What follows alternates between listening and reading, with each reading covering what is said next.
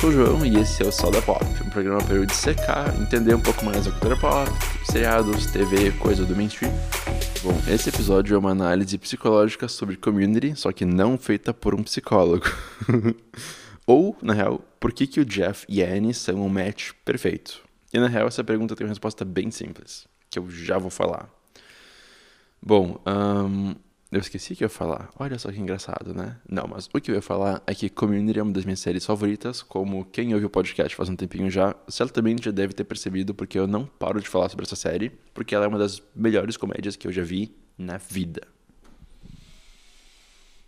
E, bom, voltando para a pergunta principal, que é o que vai nortear esse episódio, eu acho que o Jeff e a Annie, que são alguns dos protagonistas de Community, eles são um match muito bom, porque eles são um é o oposto completo do outro, sabe?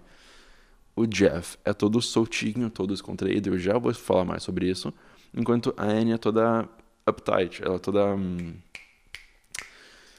um, ela segue as regras demais, sabe? Aquela pessoa muito nervosa, muito neurótica, muito eu, na verdade. E é por isso que eles ficam também juntos, porque um aprende com o outro formas de levar seus jeitos de ser mas isso é muito raso, né? O episódio não vai acabar agora com, tipo, menos de um minuto. Também tem uma coisa muito mais complexa nessa relação dos personagens que eu já vou abordar. Né? Bom, então, voltando para nossa pergunta principal de hoje, que é muito enraizada em Community, que é um seriado que eu super sou fã, eu quero ver por que, que o Jeff é um personagem tão complexo e como ele chegou a esse estado, como ele funciona, né? Então, Community tem seis temporadas e eu fiz meio que uma linha do tempo aqui que eu vou mencionando coisas de todas as seis temporadas, mas sem dar spoilers específicos. Eu vou falar mais sobre a jornada, eu vou falar sobre o arco geral do personagem todo. E é isso aí, mas eu vou falar de alguns pontos na história, então se vocês não quiserem ouvir sobre os episódios de Paintball, por exemplo, estejam avisados. Bom, então começa a série, começa a introdução dos personagens e o Jeff nos é apresentado como um cara mais velho que não se importa com nada e só tá lá na faculdade, lá, na, lá no Community College, né, na Greendale, porque ele quer voltar a trabalhar como advogado. Porque na real, assim, o Jeff é um advogado, só que ele não tem um, uma graduação, ele não tem diploma. Daí ele fica, ele tá trabalhando, aí chega um cara e ele, meu, tu não tem diploma, vai pra faculdade. Daí o Jeff entra pra Greendale e ele é esse cara bem estereotipado. Um cara mais velho, que é durão por fora, mas é super gelatinoso por dentro, mas shh, ninguém pode saber, sabe? Essas coisas. Bom, então, ele quer voltar a trabalhar como advogado, só que na real, como quase todos os protagonistas contemporâneos do Jeff, ele tem um exterior tão duro porque, porque o interior dele é todo gelatinoso. Mas por que, que ele é tão molengo assim por dentro, né? Bom, porque o pai dele, na real, abandonou a família quando ele, o Jeff, era pequeno, o que fez com que ele deixasse de confiar nas pessoas e ficasse com o trauma das coisas, o status quo muda drasticamente. Isso a gente pode ver facilmente nos episódios focados na mente do Jeff, como aquele pequeno arco na quarta temporada em que o pai dele, de verdade, aparece, e episódios como o G.I. Jeff na quinta temporada da série, que trabalham e nos apresentam os mecanismos de escape que o Jeff usa para conseguir, lidar, conseguir lidar com o trauma dele. É como naquele filme Sucker Punch do Zack Snyder. A Baby Doll, que é a protagonista do filme, detesta o mundo em que ela vive, então quando ela é internada num hospício para receber uma lobotomia, ela cria um segundo mundo, entre aspas, dentro da mente dela, que ajuda ela a digerir o que está acontecendo no mundo real através de situações completamente exageradas na mente dela. É a mesma coisa que o Jeff faz, só que, embora o Jeff pareça ser um personagem de uma nota só, um personagem muito sem dimensões, em boa parte da série, ele vai evoluindo aos poucos. É tipo, é, são passos de bebê. Ele vai engatinhando para evoluir, para chegar numa conclusão de arco muito bacana. Desde o começo a gente vê que ele tem um coração bom, porque, embora ele mostre esse exterior durão e machão, sabe? Ele tenta ficar com uma professora, e depois a Brita, e depois a Annie, no estalar de dedos assim. Desde o começo a gente vê que, mesmo ele seja durão por fora e tente ser pegador, ele simpatiza com a situação do Abed, que tem problemas na família, tem problemas com a relação que ele tem com o pai dele.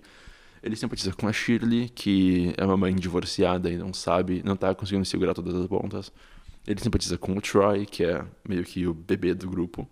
E principalmente com a Annie. Eu já vou falar mais sobre a Annie, mas antes é importante apontar que tem outros episódios que também mostram o amadurecimento do Jeff como pessoa e mostram como ele, na verdade, é bem sentimental. Tem um episódio na segunda temporada em que o Troy faz 21 ou 22 anos, eu não lembro. E o Jeff funciona como praticamente uma figura paterna pro Troy, sabe? Ele vai lá e guia o Troy na, na vida dele, porque o Troy não tem aquela figura paterna. Ele, o, o, Troy não tem um pai presente. Então o Jeff vai lá e meio que pega esse papel sem nem perceber. Tem um episódio em que o Abed faz aniversário nessa mesma temporada e o Jeff e o resto do grupo fazem uma festa surpresa para ele. Algo que, se ele não se importasse, ele não faria, sabe? E tem o final da terceira temporada, onde o Jeff dá um discurso muito lindo sobre a universidade em que ele detesta, mas percebe que é regida com carinho e amor pelas pessoas que estão lá dentro, então ele acaba um, largando qualquer, qualquer. deixando de lado qualquer tranca, qualquer trava que ele tinha, sabe? Ele começa a se permitir um pouco mais, mas não acaba por aí porque a gente tem mais três temporadas. tá, assim, na real, Community acabou mesmo na terceira temporada, aí depois a série voltou, ela continuou, continuou, continuou. Então, o arco do Jeff vai, tipo, primeira, segunda, terceira, aí para ali, mas eles continuam e abordam um pouco mais, eles expandem um pouco mais toda essa questão da, da mente do Jeff nas outras três temporadas. E é uma coisa, não é tipo todo episódio em cima disso, não, porque tem, tipo, tem seis personagens principais, ou sete, não, tem seis principais. E cada um tem que desenvolver sua própria história, né? Mas a do Jeff é, é a que eu mais. É, é a que mais prende, porque é a mais complexa de todas, sabe? Mas chega de falar do Jeff, né, gente? Agora vamos voltar um pouco pra Annie, que é a minha personagem favorita. Bom, todos são legais, mas. Bom, é, tá, ok. Voltando pra Annie, eu acredito que ela seja a chave pra gente entender o Jeff ela é o motivo pelo que ele foi evoluindo e indo para frente. Todos os personagens estão lá por um motivo e todos se gostam, alguns se ajudam, né? Mas sem a Annie, o Jeff provavelmente seria um pouco mais frio, seria bem mais Elsa. É com, é ela que ele desenvolve aquela dinâmica de pai e filha que é bem estranho às vezes, mas também acaba ficando fofo, porque ele dá conselhos e ele ajuda a guiar ela, sabe? É com ela que ele realmente se sente confortável ao ponto de se abrir completamente. E a gente vê como eles se entendem no episódio das Nações Unidas da terceira temporada, quando eles discutem, mas principalmente no fim da sexta temporada, que é o que eu super vou abordar agora, que é quando todo o status quo está prestes a mudar e ele está com medo que as coisas não continuem as mesmas. E eu acredito que esse seja o grande arco do Jeff. Agora que a série acabou, fica um pouco mais fácil de, de tipo, pisar um pouco mais para trás e ver todo o seriado como um, como um todo, ver ele inteiro, sabe? É muito mais fácil de analisar, assim, do que enquanto tu tá acompanhando semanalmente.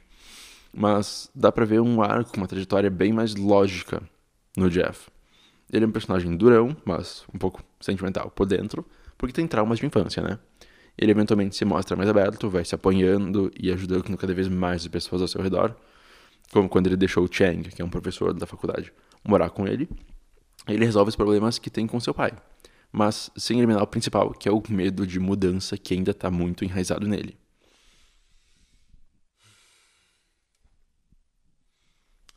Aí a gente chega na sexta temporada, caindo de paraquedas e tendo episódios que disparam para todos os lados de um jeito bom. Afinal, Community é uma série muito versátil e muito boa. E a gente chega na reta final, quando o grupo todo se reúne no bar onde a Brita trabalha e eles conversam e de um jeito bem meta sobre como eles acham que vai ser a próxima temporada na vida deles, o próximo ano na vida deles. Todo mundo tá indo pra um lado diferente, assim. O Abed vai para Los Angeles trabalhar com cinema e TV, a Annie vai para sei lá onde pra trabalhar com polícia, o Elroy, ou Leroy, não sei. Enfim, ele vai para outra cidade porque ele conseguiu um trabalho pelo LinkedIn também, o que causa uma das melhores piadas da série inteira. E as coisas todas estão mudando, sabe? Mas claro que tem coisas que ficam iguais, né? A Brita fica no bar, o Dean fica, ou melhor, o reitor fica na faculdade.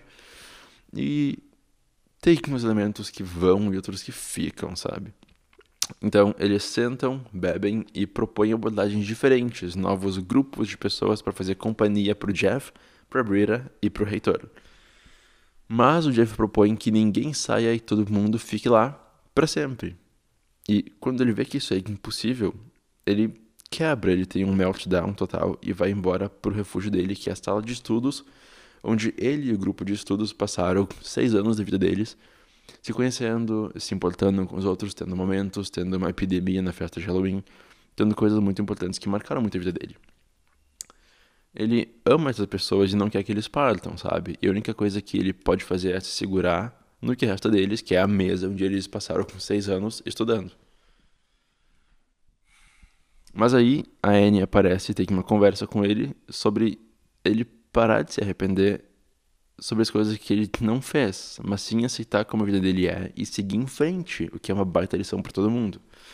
Coisas novas vão vir, e o interessante dessa cena é que a dinâmica deles é invertida. Porque, como eu falei, o Jeff sempre foi aquele cara que tem um conselho, tem um discurso, e a Anne sempre foi a personagem que precisa daquele discurso do, de uma direção. E aqui é justamente o contrário.